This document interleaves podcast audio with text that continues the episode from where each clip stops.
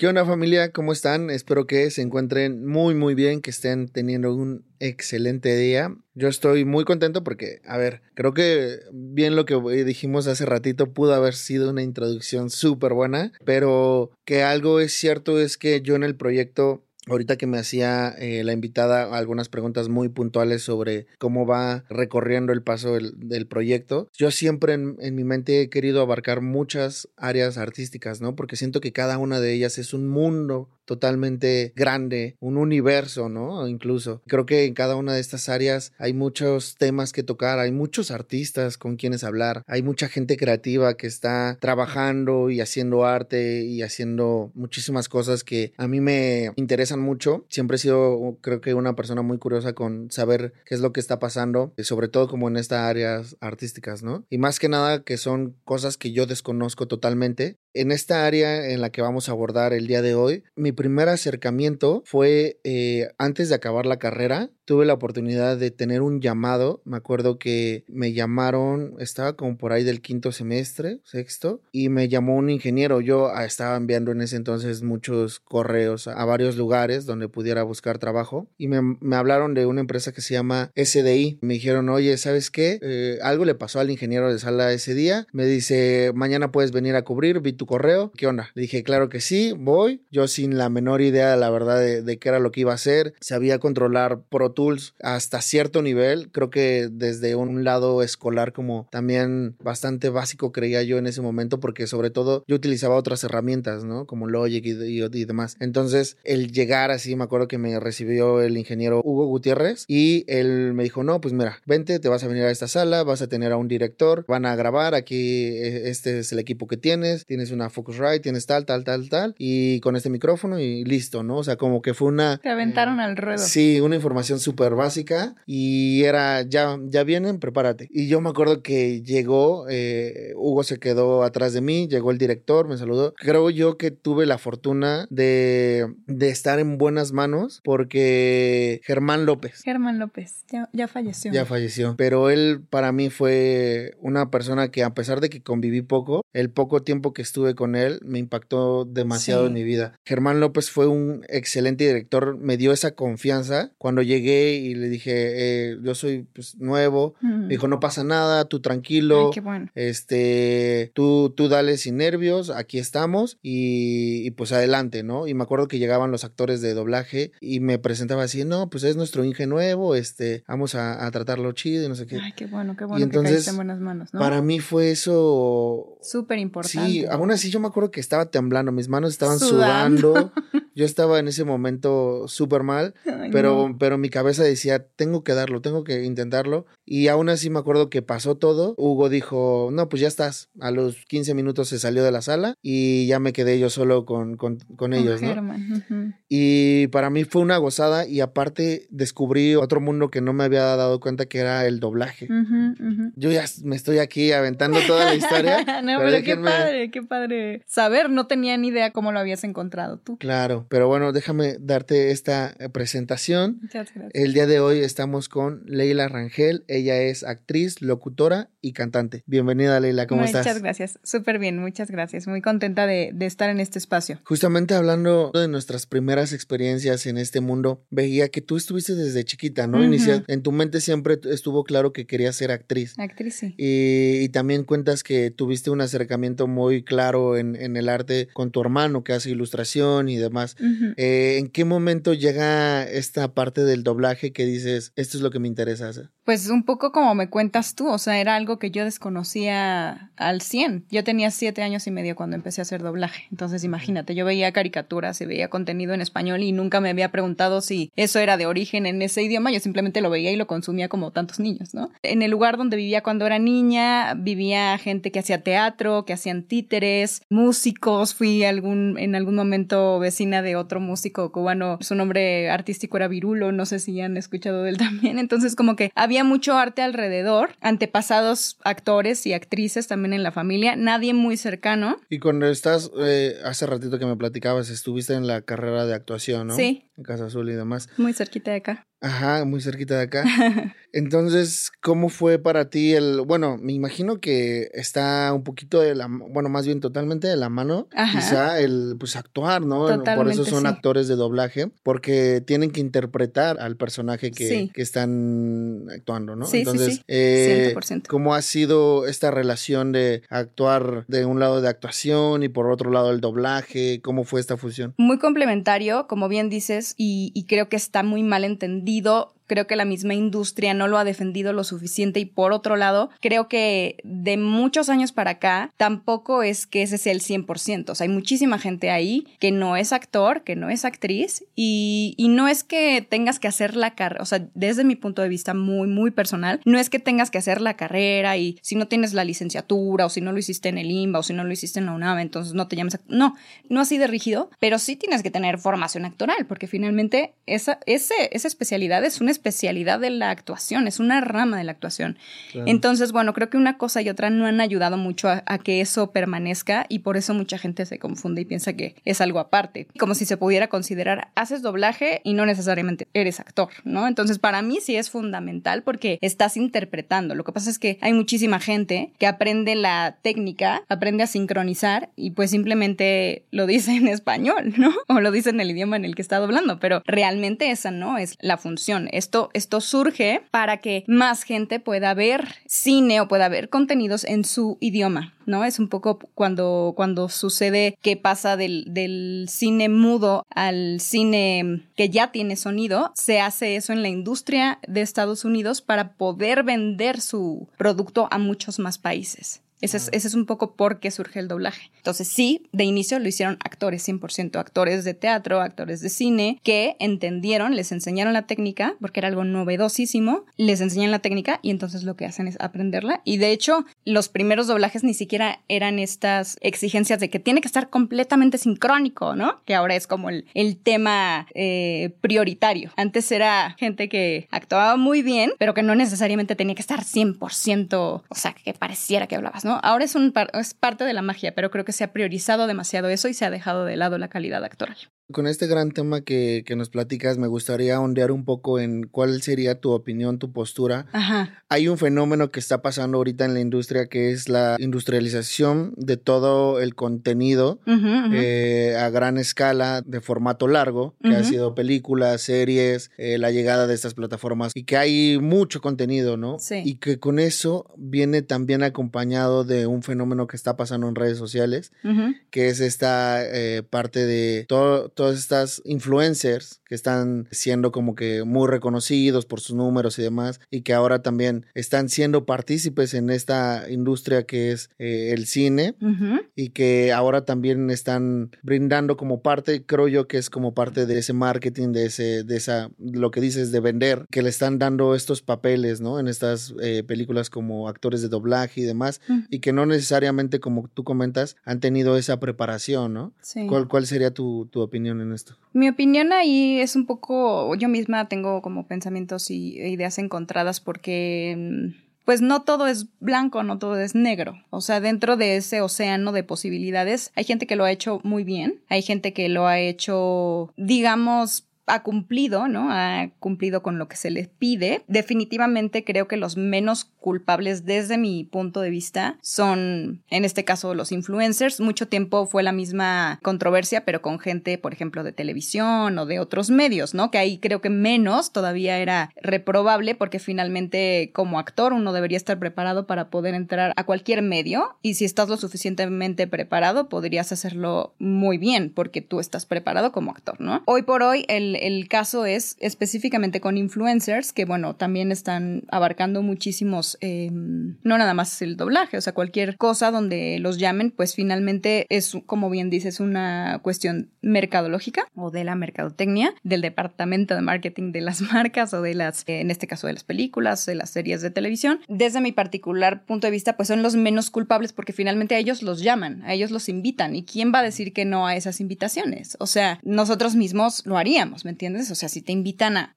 yo lo haría, ¿no? Si me invitaran a, participar en algo que me gusta, que me, que me interesa y me están diciendo ven y hazlo y además te vamos a pagar una la nota, pues yo también lo haría. O sea, creo que no hay como delito que perseguir. Hay dos puntos que me, sí me parecen sumamente importantes que son el crédito ¿no? Porque normalmente si tú has visto, por ejemplo, cuando ves una película doblada, si, si llegas a verla, o una serie, al actor de doblaje se le da un crédito cuando ya están barriendo la sala, ¿me entiendes? O sea, se quedan siempre los que participaron, así de, ay, ahí estoy. Y ya se fueron todos, ¿no? Entonces, creo que el crédito sí es algo que no se le da y cuando tú ves un producto en español, perdón, pero es casi, o sea, es, es, un, es un porcentaje altísimo lo que se está haciendo en español, porque tú lo estás viendo así. Finalmente tú estás recibiendo auditivamente las actuaciones de la gente que ya lo hizo en, ese idioma, ¿cierto? Entonces creo que está muy, eh, muy mala esa parte porque, bueno, el influencer pues va a tener un crédito en una, a lo mejor en un espectacular en el periférico, en una eh, primera plana de un periódico, en una revista, ¿no? O sea, como que va a tener muchísima más visibilidad. Ahí sí creo que está muy castigado y que si se va a hacer eso, bueno, pues también procura entonces tú como marketing llévate también a los actores de doblaje porque, por ejemplo, Shrek, ¿no? ¿Te acuerdas? O sea, era Eugenio Derbez el que iba a todos lados, el nombre que aparecía en todas partes, cuando había gente extraordinaria en lo que hace, como Dulce Guerrero, como, como Alfonso Obregón, con los personajes principales, Princesa Fiona y, Shrek, y, pues no fueron tan visibles como, como Eugenio, ¿no? Entonces creo que esa parte, y creo que de todas formas en aquel momento sí se les, sí se les vio un poquito más en entrevistas y demás, y quiero recordar un poco cómo fue a comparación de ahora, ¿no? O sea, creo que hoy sí acaparan que el influencer, que el conductor del el programa matutino, ¿no? Entonces creo que poder hacer un balance creo que sería muy justo. Y por otro lado, la parte económica, la remuneración, que sí es un mar de diferencia, ¿no? O sea, sí, totalmente. Por supuesto, sí, ahí sí, totalmente. Eh, ellos negocian aparte, les pagan directamente los, pues sí, los, no sé qué, qué departamento, pero digamos que ellos no pasan por la empresa que a nosotros nos, nos paga. ¿No? O sea, por ejemplo, si hago algo para Disney, el estudio me tiene que pagar, a ellos no, ellos negocian aparte y Disney les paga directo, ¿no? Entonces ahí sí hay unas negociaciones absolutamente distintas y ahí sí creo que no tendría por qué ser. O sea, si vas a meter en un proyecto influencers o actores de otros medios, pues agarras a tus, por lo menos a tus estelares, subes los tabuladores de todos, o sea, eso es algo que yo sí, si yo tuviera como alguna posición de poder en esta industria en cuanto a ese tipo de decisiones, me parecería lo más justo. ¿Sientes que se desprestigia un poco el valor de, de, la chamba del doblaje? Porque aparte me pongo a pensar también que para todos los actores, que hay muchísimos, o sea, yo me acuerdo en, en, ese tiempo en el que estuve eh, como ingeniero de, de doblaje, habían mucha gente buscando también muchas oportunidades. Me acuerdo que llegaban con los directores a reportarse, ¿no? Que yo al principio no entendía, me acuerdo que cuando estaba decía, ¿qué, qué es reportarse? ¿no? me reporto. Me reporto. Eh, y es literal hacerte presente en la vida del director y hacerle notar que estás ahí para y que quieres una oportunidad. Exacto. ¿No? Incluso si ya te conoce, pues es muy, oye, me reporto, ¿no? Cuando te gusta trabajar con un director o estás buscando trabajo, esa es como la, la frase, oye, me reporto. Me reporto. Ajá, exacto. Y ahora, pues de alguna manera también se van perdiendo esas oportunidades, ¿no? De poder tener esos personajes quizá principales o incluso hasta secundarios que también pues, son importantes, ¿no? Claro. Sí, pues mira, eso, en general, te digo, lo, lo, más castigado es el crédito y la parte de remuneración, que ahí sí estoy completamente en contra. Por otro lado, pues que ya los estándares de calidad son bajos en general y siento que de pronto ya no se solicita realmente un actor o un... Sí, que haya una actuación lo más parecida posible a la original, sino, a ver, este influencer tiene tantos números, ¿no? Tanto número de seguidores, pues y que haga el estelar. Insisto, no creo que sea culpa de ellos, también los avientan al ruedo de una manera, o sea, si jamás has hecho doblaje en tu vida, pues es como, ay, ¿cómo se hace esto? O sea, tuviste ese día como, en esas sesiones que te tocó a ti participar. O sea, que no es como, sí, no, no es una cosa que uno aprenda en cinco minutos, sí, es algo que necesita práctica, son muchísimos años de estar ahí, este, talachando, y antes el proceso era más natural. Por ejemplo, cuando yo empecé, pues obviamente empecé haciendo cosas muy chiquititas, esto se divide en doblajes, se divide por loops, que son como el número de palabras o creo que es 25 palabras o un minuto lo que suceda primero. Creo que es así como, como se divide, ¿no? Pero es como van cortando para que tú sepas cuántos, loops? puedes saber cuánto tiempo te vas a tardar y además cuánto se te va a pagar, ¿no? Ahí está así como se Que, seguro estos influencers ni siquiera los pagan por loops, ¿no? Eh, no, muchas veces yo creo que no. Llegan a otras negociaciones. Eh, con ellos se tardan el triple de tiempo. O sea, tiene muchas, muchas variantes, ¿no? Hacer trabajo de este tipo con alguien que nunca lo ha hecho, pues te puede, si un actor de doblaje se tarda una hora en hacer cierta cantidad de loops, seguramente el influencer o el, o el actor de otra rama que nunca ha hecho, pues se va a tardar, dependiendo eh, cada caso, pero pues se va a tardar por lo menos yo creo tres horas más, ¿no? O sea, sí puede ser como muy, muy distinto, a menos que sea alguien que tenga muy buen ritmo, que entienda muy bien y que fácil le agarre. O sea, puede haber muchas variantes, no podemos generalizar, pero un poco ese es el escenario, ¿no? Entonces, este, pues sí, creo que, creo que es muy controversial, creo que da para mucho ese tema, pero particularmente mi punto de vista es ese, que no son culpables, que tampoco es tan fácil decir, ay, ¿por qué? ¿Por qué? Pero creo que los estándares de calidad han bajado mucho, entonces la misma industria no te permite decir, oye, pero ¿cómo por qué? No, o sea, creo que ha entrado tanta variedad, o sea, se ha perdido tanto la calidad por supuesto que hay garbanzos de libre y por supuesto que hay cosas que siguen teniendo muchísima calidad, ¿eh? no quiero hablar mal en general, pero sí es tanta, tanta la producción, tantas las plataformas, tanto que se ha perdido mucho el control. Hay muchísimos estudios también. De que todo quiere ser rápido, todo, todo. Ay, sí, totalmente, sí, es maquila, maquila. A mí eso es algo que ya no, no me satisface lo más mínimo, que, es, que ha sido de siempre, pero estoy cumpliendo yo ya 30 años haciendo doblaje, entonces he visto muchos cambios. No me tocó la época de oro, o sea, yo llegué y me platicaban, no, es que antes, ¿no? Sí. Pero sí me tocó todavía mucha exigencia, me tocaron grandes maestros, me tocó ganarse un derecho. O sea, a mí sí me tocó quedarme sentada viendo, es que tienes que ver cómo se hace, tienes que ver horas escuchando, horas viendo, poquito a poquito te van dando un poquito más, un poquito más, eh, te digo, como un, un, proceso más lógico. Hoy por hoy es, tienes, eres el estelar, nunca has hecho doblaje en tu vida, pero eres el estelar, bienvenido, ¿no? Entonces sí es de pronto como, ay, o sea, no, no, no, es un proceso. Me gustaría entender cómo es un poquito la, la industria de, del doblaje, porque algo que también tengo muy en mente de recuerdos, recordando otra vez a este eh, a Germán, eh, tremendo director, que eh, yo me acuerdo que había unos días, me tocó varios llamados con él. Ajá. yo me acuerdo que había unos días de esos primeros que yo no, pues yo no traía para comer, ¿no? Entonces me acuerdo que cuando llegaba la hora de comer, él agarraba sus cosas y como se llevaba también con todos los actores, pues era como que se iban a comer, ¿no? Y un día de esos, eh, yo creo que vio que me quedé y me dice, oye, ¿qué onda? ¿Tú qué no vas a comer? No sé qué. Y, yo le dije, no, sí, ahorita ya voy, ¿no? Y no sé cómo, pues me jaló, eh, eh, me llevó con ellos, fuimos a comer a una fondita de por ahí. Y me acuerdo que también, o sea, llegó con los actores y todo, y pues yo escuchaba todo, ¿no? O sea, todo lo que platicaban, estas, estas situaciones que había dentro de la industria del doblaje.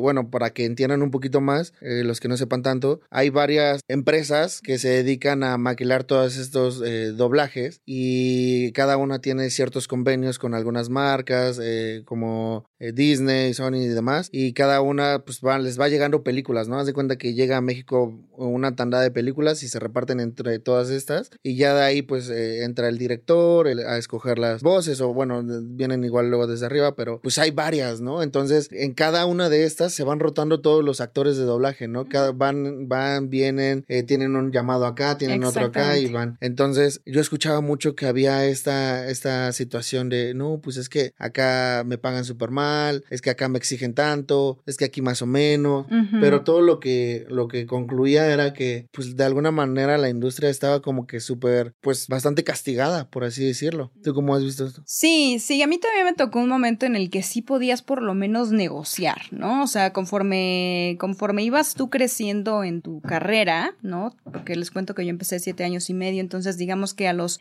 10, 11, 12 años, em, pues ya yo tenía como cierto nivel, fui aprendiendo, fui mejorando, fui a, la par, pues accediendo a proyectos más importantes, entonces bueno, ya lo que viene es a ver una película para cine, ¿no? Entonces yo me acuerdo mucho que sí se podía hablar de, ok, es para cine, ¿cuál es el presupuesto? Oye, a mí me gustaría cobrar más, ¿no? Que esto en, mi momento, pues mi mamá me ayudaba a hacerlo, yo estaba muy chiquita, pero también los actores, nos íbamos enterando, ¿no? Por otros actores, oye, es para cine, aguas con los presupuestos, hay un buen presupuesto, ve a oficinas a ¿no? O sea, como que sí existían estas eh, formas, por lo menos de decir, oye, a mí me gustaría, oye, ¿qué onda? O ellos mismos se acercaban a ti, te decían, ¿saben que para esta película hay un mejor presupuesto? O estamos negociando, tú cuánto quisieras, ¿no? O sea, como que sí había esa apertura. Ya de muchos años para, para acá, eso ha cambiado radicalmente. Entonces, es otra de las cosas que a mí, además de este tema de maquila, además de este tema que te tocó un poquito como medio intuir por las pláticas que escuchaste de la industria castigada y tal, de los estándares de calidad que han bajado bastante, de la rapidez con la que se tienen que hacer las cosas. Y, y, otra, y otro punto muy importante para mí es ese, ¿no? Que no hay como una, no hay un paralelismo entre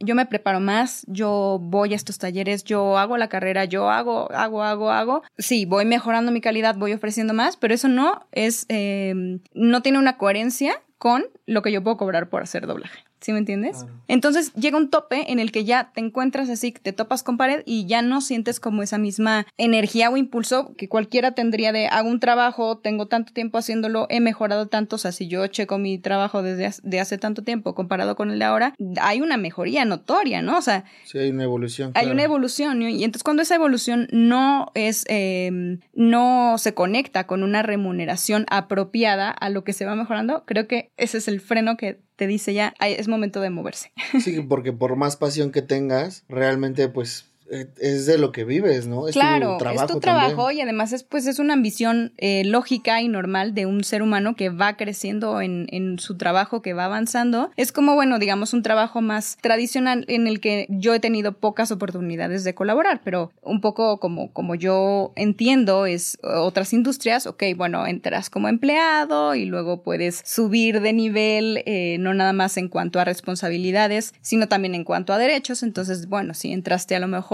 cobrando 15, ahora puedes cobrar 16, el próximo año a lo mejor te ascienden y vas por 20, 25 y, luego te, te, mandan llamar de otra empresa y bueno, ya tu sueldo es de 30. O sea, si hay como una conversación y, esa, y ese generar, ok, yo ofrezco más y obtengo más. Y acá desde hace muchísimo tiempo no. Entonces, ¿qué es lo que pasa con un actor en general en México, un actor en México, si no es, eh, digamos, estas, eh, no sé, como gente muy famosa que ya pueda, pero obviamente ellos pasaron por ahí, ¿no? Ya finalmente encontraron la manera y ahora pueden cobrar, además de por su calidad, por su nombre, ¿no? Pero digamos que el grueso de un actor en México es diversificarse y que igual sepa hacer teatro, igual se desenvuelva muy bien en televisión, en cine, en doblaje, que cante, que actúe, que baile, ¿no? O sea, es como multifacéticos, ampliarte para poder vivir bien, ¿no? O sea, para poder decir, yo quiero vivir bien de esto, la palabra yo creo número uno en, tu diccionario tiene que ser diversificación.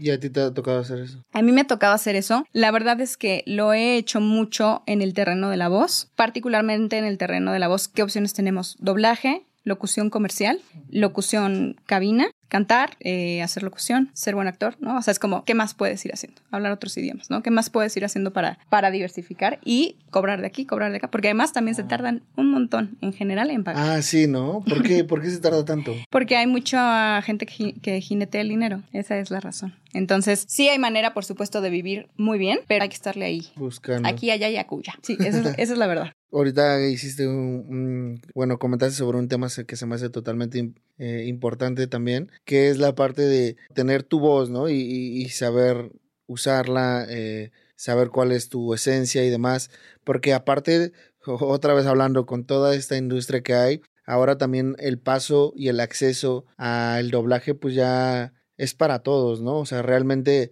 desde el influencer hasta la gente como tú que está súper preparada, hasta gente que no tanto, pero que está buscando igual oportunidades. Hay mucha gente queriendo hacer doblaje, ¿no?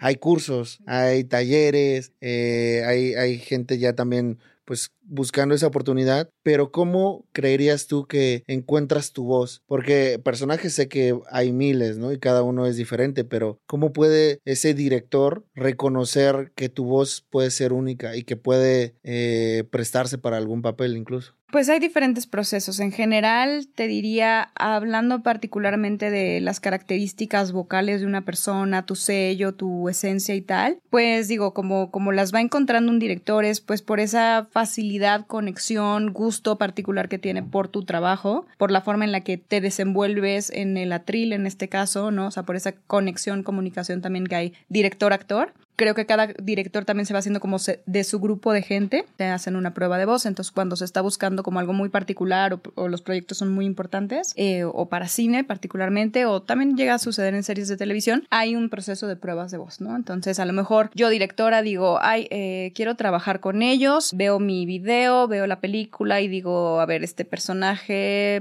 ¿qué, qué persona, ¿en qué personas pienso? ¿En qué tres actrices, ¿no? Por lo general son de tres a cuatro pruebas las que uno manda para tampoco llenar y saturar al, cliente porque eso, esas pruebas tú las vas a hacer, pero tú se las vas a mandar al cliente para que ellos escojan, ¿no? Entonces, este, pues es todo un proceso de buscar. Eh, muchas veces te vas, te, te, dejas llevar un poco por el original, o sea, la voz original que se parezca o que te remita como a alguien que tú ubicas en español, un actor o una actriz. Eh, y otras veces como por personalidad. A lo mejor la voz es muy distinta, a lo mejor la voz en inglés es muy ronca y quien estás pensando es más bien media o aguda, pero sus características o su nivel actoral te va a funcionar para llenar, así se le dice, llenar ese personaje, ¿no? Entonces es un poco como, como se va dando. Es por ahí la, la pregunta que, que me hacías. Es, es, así el proceso. Ok.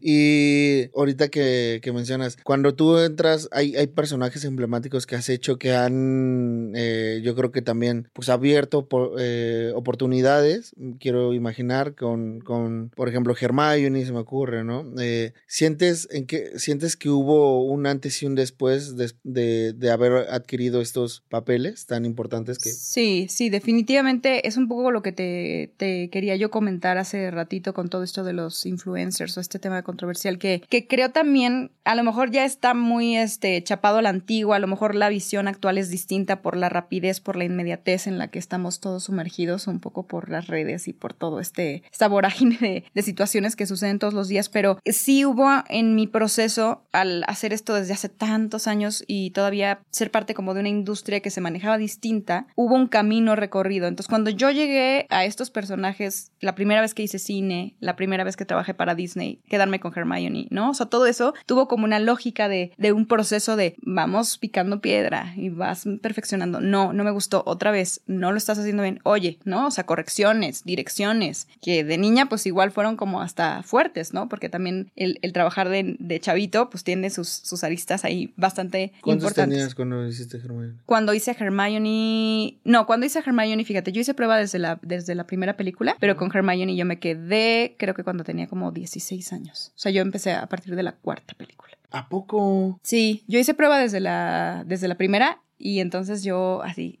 este, emocionadísima creyendo que ya me iba a quedar, pero no. Hice tres pruebas para, para ese personaje y no me quedé. Y hasta la cuarta. Hasta la cuarta y de la cuarta ya a la ¿Y última. por qué? ¿Cómo fue ese, esa transición? O sea, bueno, ¿qué pasó con la primera? Lo que pasa es que la primera vez se hace la prueba de Harry Potter justamente en la empresa donde yo empecé, que se llamaba Cooperativa de Doblaje. La hacemos ciertos niños. Y luego ese proyecto no se hace ahí, se termina yendo a la empresa de Televisa, que se llamaba Audiomaster 3000. Todavía existe, pero está ya fusionada con otra que se llama Candiani. Uh -huh. Y en esa empresa hacían Los Simpson, hacían La Niñera, una empresa enorme, con bastante calidad, ¿no? Y bastante más, este, digamos, tecnológicamente ya muchísimo más avanzada que cómo funcionaba la cooperativa en ese momento. No sé por qué razón se fue de una empresa a otra, pero así sucedió. Entonces se hacen pruebas en esta empresa, pero ese proyecto no se queda ahí, se lo llevan a Audiomaster, hacemos pruebas otra vez, ahí hice un par de pruebas y entonces yo sentía que pues ya había hecho una prueba y me habían vuelto a probar dos veces más, pues ya estaba como muy cerca. Eh, pero no, no me quedé. Se queda otra chica que se llama Mitzi Corona. Ya ella no vive en México, pero fue una compañera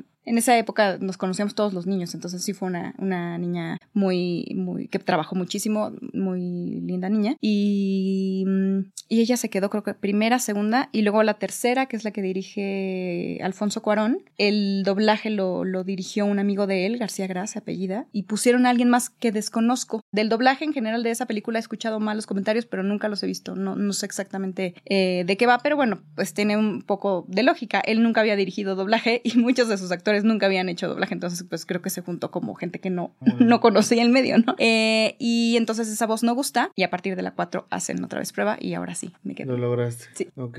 Y, y entonces me imagino que también fue súper difícil encontrar este hilo que... Porque pasa muchísimo que la gente que escucha un doblaje se casa con ese doblaje, ¿no? Si tú le pones a alguien diferente una voz eh, diferente, pues es como de que muchos Extrañas. Ajá, es como de, no, ¿por qué? Sí, pues mira, no sé si actualmente suceda tanto. Antes totalmente de acuerdo, ¿no? O sea, antes incluso yo como consumidora de doblaje, o sea, lo que pasó con Los Simpson, ¿no? Ese es el caso como más sonado en México porque Los Simpson en México era, sí, la caricatura era excelente, los libretos, los scripts eran buenísimos, las tramas, los personajes, pero o sea, yo sí le doy al doblaje mexicano, le doy un, no sé, no quiero ser este, no quiero ser exagerada, pero pues un 90% de lo que veíamos era el buen doblaje que se hacía, porque además no nada más eran las grandes actuaciones de, estos actores, era la creatividad, la improvisación, metían un montón de cosas muy locales que no, no solo nos gustaban a los mexicanos, sino a Latinoamérica, ¿no? Entonces creo que era fundamental. Entonces cuando, hace, cuando hacen ese cambio, pues no nada más te quitan eh, una voz, porque después pues los, los actores que entraron al quite, pues intentaron hacer voces similares y, y en ocasiones era hasta, ay, ¿quién es? ¿no? O sea, sí era un poco confuso. Pero pues la esencia y la, el talento de los otros actores, pues ese cómo lo copias, ese cómo te lo robas, ¿no? Entonces, sí, es algo que sucedió yo creo que mucho antes, porque además antes sí era de tal actor siempre lo dobla tal persona, tal actor o tal actriz. casado, ¿no? Siempre, siempre. Y ya de mucho tiempo para acá eso no, no, no funciona igual. Ya es como, ah, pues si no quieres, no quieres y ya, te llaman a otro. Te cambian de volada. Sí, sí, sí, sí. Entonces, bueno, pues creo que se ha perdido mucho, muchas de estas místicas y magias y cosas bonitas que antes sucedían y que también el, el, consumidor a lo mejor ya no es tan exigente en eso, pero es muy exigente en otras cosas, porque ahora también eh, influyen muchísimo en decisiones incluso que toman los estudios, ¿eh? O sea...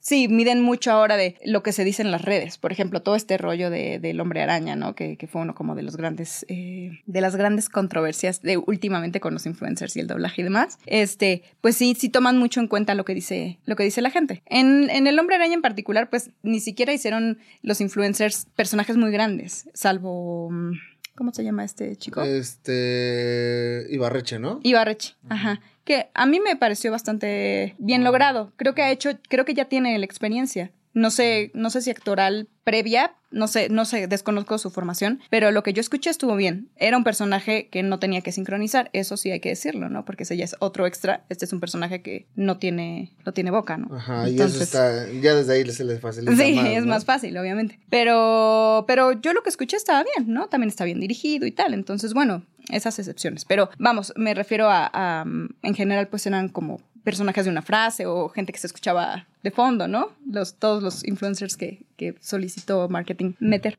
Regresando un poco a lo de los personajes, ¿cómo lo haces tuyo? ¿Cómo, ¿Cómo encuentras esa voz, esa dirección? Sé que también pues tienes el director que te va guiando y demás, pero tú cómo logras hacer esa conexión, ese clic para darle también tu esencia, ¿no? Porque yo escucho a, a Hermione, escucho a, Violeta de Los Increíbles, eh, también escuchaba hace ratito, no había visto que también hacía, se me fue el, nombre del personaje, pero ¿De qué? la chica de Jimmy Neutron. Ah, Libby. Libby, o sea, también dije, no más, yo crecí con Jimmy Neutron y era como, wow, o sea, qué, qué increíble cómo hay esos matices, ¿no? En cada uno de estos personajes, cada uno te has adueñado de, de, de ellas, pero ¿cómo ha sido encontrarles esa voz? Pues un poco entender, o sea, entender las reglas de este juego. El, el juego del doblaje es una, digamos, reinterpretación en tu idioma, porque ya hay un pre, ya hay alguien que lo hizo originalmente, ya sea un actor en live action o una actriz que ya hizo el doblaje en el idioma original, ¿no? O sea, ya hay algo prehecho. Entonces no es como que llegas y, ah, pues yo voy a hablar a mi ritmo y a mí se me hace que este personaje, ¿no? O sea, ya hay algo ahí muy, muy hecho que además se tardaron un ratote en llegar ahí, ¿no? Entonces hay que, un poco la regla de este juego es respetar lo más posible lo que ya está puesto sobre la mesa, lo que ya se trabajó seguramente durante años o durante meses, a lo que ya se llegó. Entonces es, es por un lado eso, ¿no? Ya, ya está muy establecido. Pero por otro lado, sí hay como una reinterpretación, porque el simple hecho de hacerlo con tu forma de hablar, con tus matices, con tu idiosincrasia, porque eso es muy importante. O sea, por eso luego es tan difícil, por ejemplo, una traducción y una adaptación de una comedia o de, o de un clásico, porque a la hora de hacer esta re, re ¿cómo decirlo? Pues sí, de, de, hacer la adaptación, de hacer la traducción, muchas cosas se pierden del original porque no es tan fácil, ¿no? Es como sí, cuando... y adaptarla al lip sync es... Ese es otro boleto, ¿no? Entonces sí hay como mucho proceso que a veces te aleja un montón. Cuando lo logran, pues es una maravilla porque dices, ¿cómo, cómo demonios, no? O sea, ¿cómo diablos llegaron a esto? Hay cosas muy, muy, muy... En teatro también, ¿no? No nada más en doblaje. O sea, de cómo, cómo pudiste tú como, como escritor o como, o como productor o como la gente que estuvo en esta readaptación de un clásico, readaptación de, de una novela, o cómo lo haces tan gracioso también o, tan dramático o, o, con tanto peso en un idioma que no tiene nada que ver con el original, ¿no? Y no hablemos nada más del inglés, porque pues tú sabes que se habla un montón de japonés, de coreano, de árabe, de turco, ¿no? O sea, idiomas que somos muy distintos, ¿no? Entonces, creo que esa, cuando se llega a eso, pues ya me parece genial, ¿no? Bueno, entonces hay que entender eso, ¿no? Hay que respetar ya, hay, una, hay un pre que, del que yo no me puedo salir. O sea, yo no tengo una libertad absoluta de, y menos ahora, porque antes sí tenían, cuando te hablo de esta época dorada del, del doblaje, has escuchado, por ejemplo, de, de, un actor que se llamaba Jorge Arbizu, que es el que hizo muchísimos de los personajes en Don Gato, por ejemplo, que Don Gato fue muchísimo más exitoso aquí y pues en gran medida por el doblaje, ¿no? Sí, que ya tiene un buen tiempo también. Tenía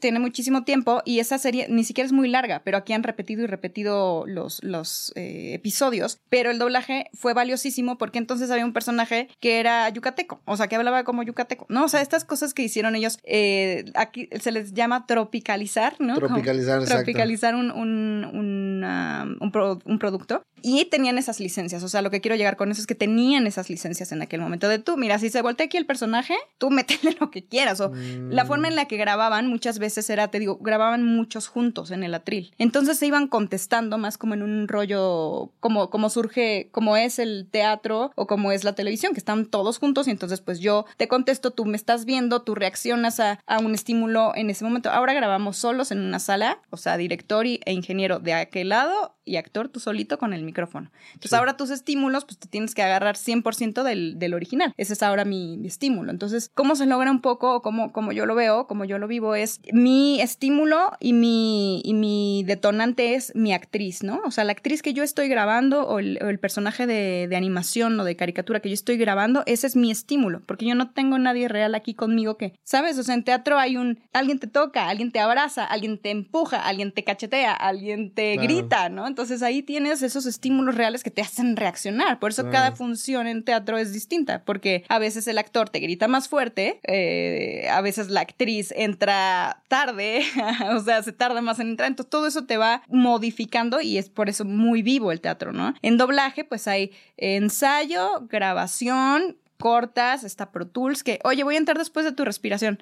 Y entonces sigues hablando, Entonces son, son como reglas muy particulares, pero, pero pues es una cosa, es una magia la que sucede cuando esto se hace bien, cuando, cuando hay un producto bien hecho, de, de mucho amar, o sea, en mi, en mi idioma, la manera que yo te lo trataría de explicar y un poco como el lenguaje también de, del doblaje es amárrate a tu personaje. ¿Qué es amarrarse? Pues yo creo que como un músico se amarra a su partitura, ¿me entiendes? Es como una cosa en la que tienes que entrar. Tienes que entrar igual porque si tu actriz está hablando así y tú estás con energía aquí, es una cuestión de mucha de, de, entender mucho la energía, ¿no? ¿Y qué ¿Lo estudias? como Muy poquito, o sea, muy poquito porque tú llegas y como viste ese día, mira, la serie eh, va en este episodio, no sé si te tocó hacer algo unitario o era pues seriado, ¿te acuerdas? Hiciste varias cosas. Bueno, pongamos por ejemplo, es un episodio de eh, Gilmore Girls, ¿no? Yo hacía ahí a Rory. Eh, vamos en el episodio 24, ¿no? Entonces yo llegaba pues ya llevaba 24 episodios viendo cómo era mi personaje. Pero yo llego a sala y mi director me cuenta, porque él sí ya vio el episodio, yo por cuestiones de confidencialidad y de protección de los proyectos, yo no veo, yo no veo un pre. Yo no. Si yo estaba siguiendo la serie en su idioma original cuando la pasaban, pues eso ya es un plus, ¿no? Si yo, si yo tuve esa oportunidad, pero si no, como fue mi caso, pues yo llego y me dicen en, en poquitas palabras, a ver, este es el episodio 24, aquí Rory llega, está súper enojada con su mamá porque el otro día la regañó por ta, ta, ta. Entonces en unos 10 minutos el director me, me contextualiza y después yo tengo mi script y voy viendo lo que voy diciendo. Entonces siempre trato yo de leer y por consejo de muchos directores de la vieja guardia, de qué dice tu personaje antes de ti, o sea, qué vas a contestar, de dónde viene tu texto, ¿no? Entonces estás escuchando, tienes tus audífonos donde estás escuchando tu original, estás leyendo lo que te acaban de decir y ya sabes por qué estás contestando esto. Y tu director te va guiando, te va diciendo, oye, aquí no está tan enojada, mira, ve los ojos, ve, o sea, los mejores directores, particularmente, eh, te pongo de ejemplo Gilmore porque tenía yo un gran, gran director que se llama Gabriel Kobayashi, que a mí me enseñó muchísimo de, de esta industria y para mí es un antes y un después en mi trabajo, particularmente como actriz de doblaje. Y, y él te decía mucho, ve los ojos, ve los ojos de tu personaje. O sea, más allá de estar tratando obsesivamente de sincronizar, que sí es importante, pero como te decía, desde mi punto de vista no es la prioridad, porque si no hay una, si, si no hay un resultado orgánico y si no suena bien, si no suena natural lo que estás haciendo, si suena completamente desfasado de tu original, o sea, de lo que está expresando tu actriz, porque finalmente tú como consumidor no vas a escuchar el original, no vas a estar comparando, ay no, eh, ahí no, ahí no hablo igualito, ¿no? Eso tú no vas a estar comparando, tú lo que quieres es ni siquiera estar pensando que lo que estás viendo está doblado. Ese es el... el Exacto ese es el resultado óptimo de un doblaje, de un buen doblaje. Que parece que es su idioma natural. Exactamente. O sea, cuando a mí me lo dijo eso una vez una actriz muy, muy buena, que era mi directora, yo estaba muy chiquita y me costó como trabajo entenderlo en ese momento y después tomó mucho sentido con el paso del tiempo, pero era lo mejor que te puede pasar como actor de doblaje es que la gente no note, sí lo va a notar, vamos, o sea, eh, muchos van a estar conscientes, pero si la gente que lo está viendo no está pensando, nah, no creo nada de lo que veo, eso está doblado, está aparte, ¿no? Y definitivamente hoy por hoy te puedo decir que es una cuestión energética. O sea, cuando tú logras hacer esa comunión con el personaje y hablas a su ritmo, en su, en su proyección, ¿no? O sea, proyección es, te hablo a este volumen, te hablo a este volumen, estoy muy cerca, entonces no puedo gritar porque tengo a mi personaje aquí. O sea, todo eso que vas entendiendo es de mucha sensibilidad, de intuición, de energía, pero creo que es cuando se logra un, un buen doblaje. Y esa es la manera que yo he encontrado de llenar, como te decía, aquí le decimos llenar a un personaje, es, es una cuestión de dosificar energías. ¿Hay algún personaje con el que te identifiques como Leila? O sea. Ah, pues mira, así como tal, yo creo que facetas de uno y de otro, etapas de uno y de otro. Eh, Gilmore, pues mucho era la relación mamá e hija en la adolescencia, entonces como que ahí yo tenía, yo estaba pasando por. Creo que hay como más conexión cuando te toca ser un personaje muy de tu edad, muy de tu rango, ¿no? Cuando te toca ser alguien mucho más grande o alguien mucho más chiquito es más difícil, ¿no? Pero por ejemplo Raven, que es otro personaje que, me gusta muchísimo. Em, me encanta porque es como una parte de mí que, que, está, pero que no exploto mucho yo en la realidad, ¿no? O sea, es una mujer súper cómica, explosiva, eh, siempre está como muy con una energía muy alta y, me encanta hacerlo y, sé que hay una parte de mí que es parecida, pero no es algo que yo en mi cotidianidad explote. Entonces creo que ahí es como esa comunión bien bonita de, poder hacer una parte de mí que normal, como si te pusieras un, vestuario, un disfraz, un alguien como tu alter ego, ¿no? Sí, y está chido porque al, final de cuentas vas teniendo varios personajes, vas teniendo varios alter egos, en los cuales también puedes explorar a alguien que no eres, ¿no? Realmente. Sí, muchísimo, sí, sí, sí. Qué bueno. Eh, querida Leila, vamos a pasar a una sección que tenemos aquí en Jaque al Artista, que son unas preguntas. Ajá. Yo tengo aquí 15 números. Ok. Tú me vas a decir tres y cada uno está asignado a una pregunta. Muy bien. ¿Va? Sí. Entonces, ¿cuál sería tu primer número? Eh, cinco. Cinco. ¿Has probado alguna forma de arte fuera de lo que haces y que te ha motivado a expresarlo artísticamente? Sí, yo, bueno, eh la actuación en, creo que he explorado todas las, los medios para hacerla. El canto y la danza son las tres que yo, en las que he podido participar, ya sea eh, en una presentación, en un teatro, em, y como mero también gusto y, en una cuestión más libre, ¿no? He explorado las tres y son, son mis favoritas. Si algún día tuvieras que dejar el doblaje, ¿por cuál te irías para Teatro. ¿Teatro? 100%. Ya. A ver, ¿cuál sería tu segundo número? Siete. ¿Cómo crees que el arte puede ayudar a las personas a expresar emociones y sentimientos? al, digamos, al ejecutante o al público? Creo que a ambas. Como ejecutante, pues creo que totalmente es, eh, por medio del arte uno puede tener un autoconocimiento enorme, ¿no? Es como una de las maneras de tocar tu esencia, tocar tu alma a profundidad y creo que mm, el arte es eso, ¿no? Esa, esa invitación y esa exploración libre de, de sentirnos cómodos y de sentirnos eh, en una introspección que además tiene estética y que tiene profundidad y que tiene magia. O sea, creo que es un campo muy fértil para el autoconocimiento como ejecutante. Y como público, pues creo definitivamente que la conexión eh, que uno puede tener con algo que ve, que escucha, que siente, es muchas veces un despertar, ¿no? Algo que leíste, o sea, un libro, una obra de teatro, una película, una serie, ¿no? Eh, creo que muchas veces uno despierta y acciona a través de las vivencias de personajes que te reflejan tu propia vida, tu propia existencia. Bellísimo. Y por último, ¿cuál sería la, el, último número? Eh, vámonos por un 10. Ok. ¿Hay alguna razón de estos números? sí, me gustan esos números. ok.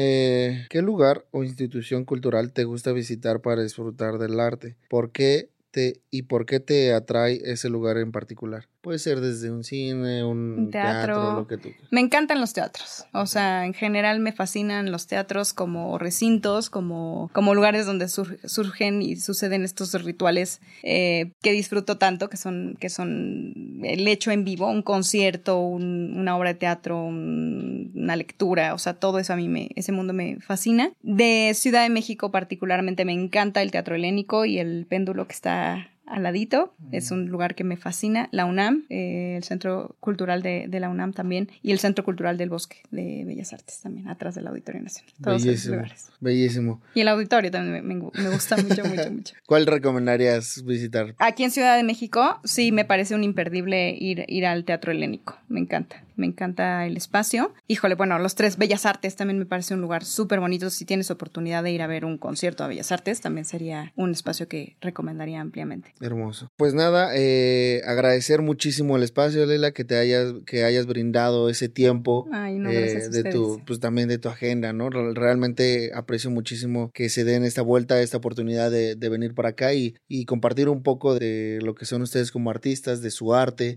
Y, y siento que eso está súper, súper chido conocerlos un poquito más y sobre todo de esta parte que a veces les toca como que ser el detrás de cámaras, ¿no? Porque eh, siendo, teniendo grandes personajes, siendo tan importantes y, piezas claves, el hecho de que una película tenga un éxito, por lo menos en Latinoamérica, gracias a, su, a, un doblaje que hace empatizar con las, con las personas, eh, que hacen entender el idioma, que hacen entender esos sentimientos. Hay doblajes sumamente increíbles que han sido memorables, que han sido partícipe de la cultura también, eh, no solo en México, sino pues en toda Latinoamérica. Entonces, agradezco muchísimo eso. Acabas de cumplir pues 30 años ya en el doblaje. Eh, un fuerte aplauso para nuestra invitada.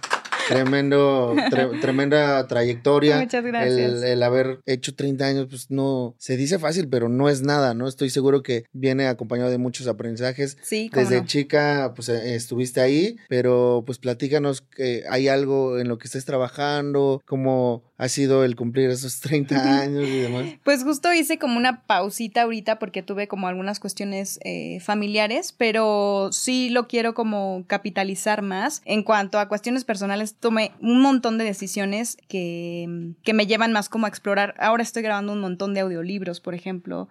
Estoy trabajando mucho como locutora comercial y esa es mi expansión en este momento. También quiero retomar el teatro y quiero retomar, eh, sí, mi, mi actuación completa, yo no nada más la voz, que me gusta mucho, pero ha sido han sido muchísimos años ya y sí ya necesito como explorar y reexplorar otras, otras ramas. Bueno, particularmente ahorita se acaba de estrenar Barbie, donde tuve el personaje, donde tuve la oportunidad de interpretar el personaje de América Ferrera en español, se llama Gloria, entonces bueno, ese les invito a verlo porque es una película muy particular, creo que también habla de cosas muy importantes en este momento de, de, de roles de género, de estereotipos, de, sí, modelos inalcanzables de belleza, de muchísimos temas que creo que son muy importantes, no solo para la gente adulta, sino para los más jóvenes también, de cómo estamos viviendo y de, y de, y de esas. Estamos, creo, en un momento de mucha transición y bueno, eso les recomiendo mucho. Está buenísimo. Está muy buena, ¿no? Me gusta, me gusta, me gustó mucho ese proyecto, tanto trabajarlo como, como verlo ahora, que tuve oportunidad. Eh, viene un proyecto muy importante también que ya estará, del cual ahorita no puedo hablar, pero ya viene en camino muy, muy pronto. Ya creo que estrena en agosto y es eh, un personaje que he estado yo haciendo desde hace bastante tiempo, que también es muy, muy padre eh, y que estoy disfrutando mucho. Y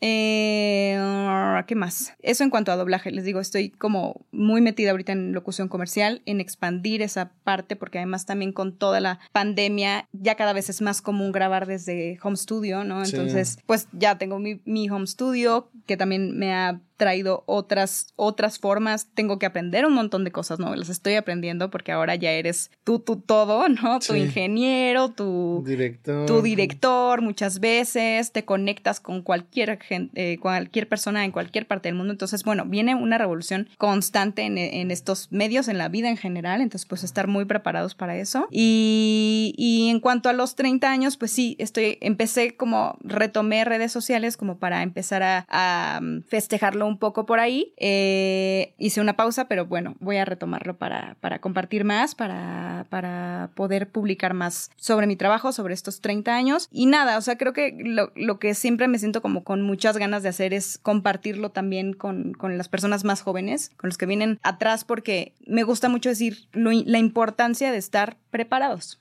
La importancia de estudiar, la importancia de, de aprender y, y, de no creer que esto es de un día para otro. O sea, son muchísimos años para llegar a algo y que disfrutemos el proceso, ¿no? Porque, porque creo que eso es lo que se está perdiendo ahora con, con la inmediatez, aparente, porque inmediatez creo que realmente no existe, pero toda esta eh, pantalla en la que vivimos ahora, pues nos hace pensar de pronto que las cosas surgen de un día para otro y que no hay que hacer ningún esfuerzo, ¿no? Eh, de hecho, justo estaba, estoy haciendo un personaje para otro proyecto que vendrá yo creo que a finales de este año, muy, muy, también ya viene de varias películas, va, va para cine esto, pero justo me tocó hacer un personaje que, que ayer fui a hacer este retakes, que es cuando, sí, sí, conociste ese, tomas que no quedan. No quedan y entonces repites y hay, hay cambios y repites, ¿no? Y justo me tocó hacer un personaje que habla de esto, o sea, eh, eh, de, quiere todo y quiere la fama y quiere el prestigio, pero no quiere, o sea, no quiere hacer un esfuerzo. O sea, como que qué flojera hacer un esfuerzo para lograrlo, ¿no? Entonces, pues te deja pensando también en cómo estamos viviendo y creo que es importantísimo que todos nos reenamoremos de la palabra proceso, porque finalmente, ¿de qué te sirve ganar algo o tener éxito si no hay un pre?